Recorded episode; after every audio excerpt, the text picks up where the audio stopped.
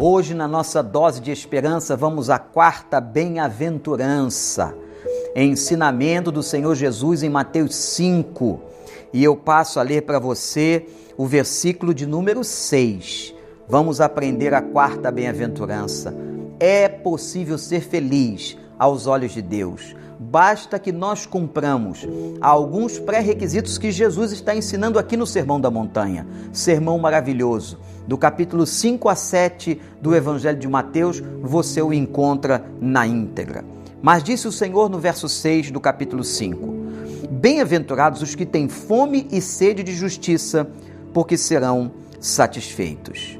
Bem-aventurados os que têm fome e sede de justiça, pois serão satisfeitos. Você sabe o que é sentir fome e sede. Essa necessidade que temos no nosso corpo, essa necessidade de comer, de beber, necessidade fisiológica. Como é gostoso beber um copo de água quando se está com muita sede. Como é gostoso comer uma boa comida quando nós temos fome. A ânsia, esse desejo, esta volição em relação àquilo que vamos comer ou aquilo que vamos beber. É isso que Jesus está comparando. Temos que ter isso pela justiça. E a justiça de quem?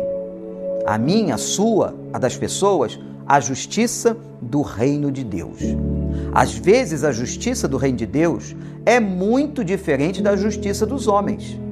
E o que Jesus está ensinando aqui é o seguinte: quer ser feliz? É possível, mas que você possa então ter fome e sede da justiça de Deus. Aqueles que têm fome e sede da justiça de Deus serão satisfeitos. Deus olha para eles, Deus os abençoa e Deus os honra, dando a eles aquilo que eles estão desejando, que é a implementação do reino de justiça. O reino de Deus é um reino de justiça. Buscai primeiro o reino de Deus e a sua justiça, diz a palavra do Senhor. O reino do Senhor que estamos implementando neste mundo é um reino de justiça.